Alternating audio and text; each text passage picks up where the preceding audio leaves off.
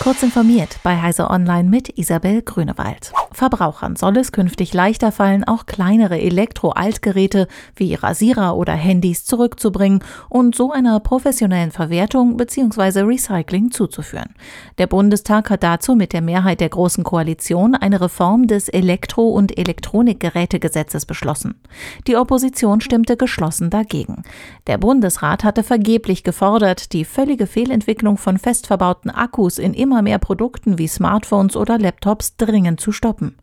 Die GroKo habe mit dem Gesetz einen echten Sprung in die Kreislaufwirtschaft verpasst, beklagte die Grüne Bettina Hoffmann.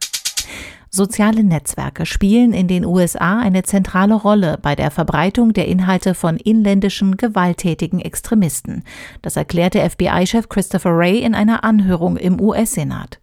Er verglich die Rolle von Social Media für Extremisten mit der für ausländische politische Desinformation, berichtet das Wall Street Journal. In vielerlei Hinsicht ist Social Media der wichtigste Verstärker für gewalttätigen Extremismus, zitiert ihn die US-Zeitung. Den Netzwerken selbst gab er demnach aber nicht direkt die Schuld, sondern forderte stattdessen seine Landsleute auf, besser zu verstehen, welche Informationen sie gerade lesen.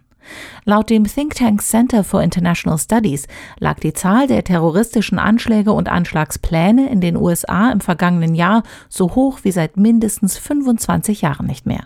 Für zwei Drittel davon waren demnach Rechtsextremisten verantwortlich.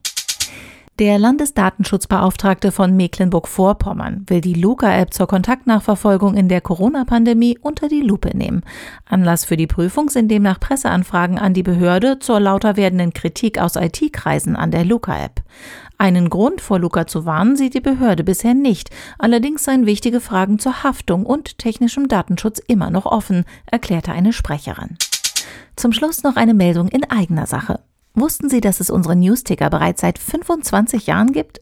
Jede Meldung, die Sie hier hören, finden Sie dort noch einmal ausführlich geschrieben, zusammen mit vielen weiteren aktuellen Meldungen aus der Welt der IT.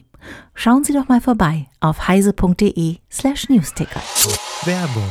Kennst du die BDBOS?